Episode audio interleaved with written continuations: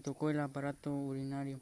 Los riñones y el aparato urinario ayudan al cuerpo a eliminar los desechos líquidos, conocidos como una área, y a, y a mantener en equilibrio las sustancias químicas como el potasio, el sodio y el agua.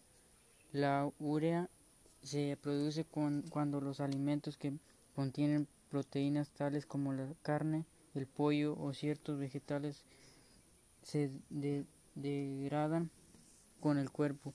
Los riñones incluyen el control de la presión de sangre y la producción de eritropoyetina que controla la producción de glóbulos rojos en, en la médula ósea.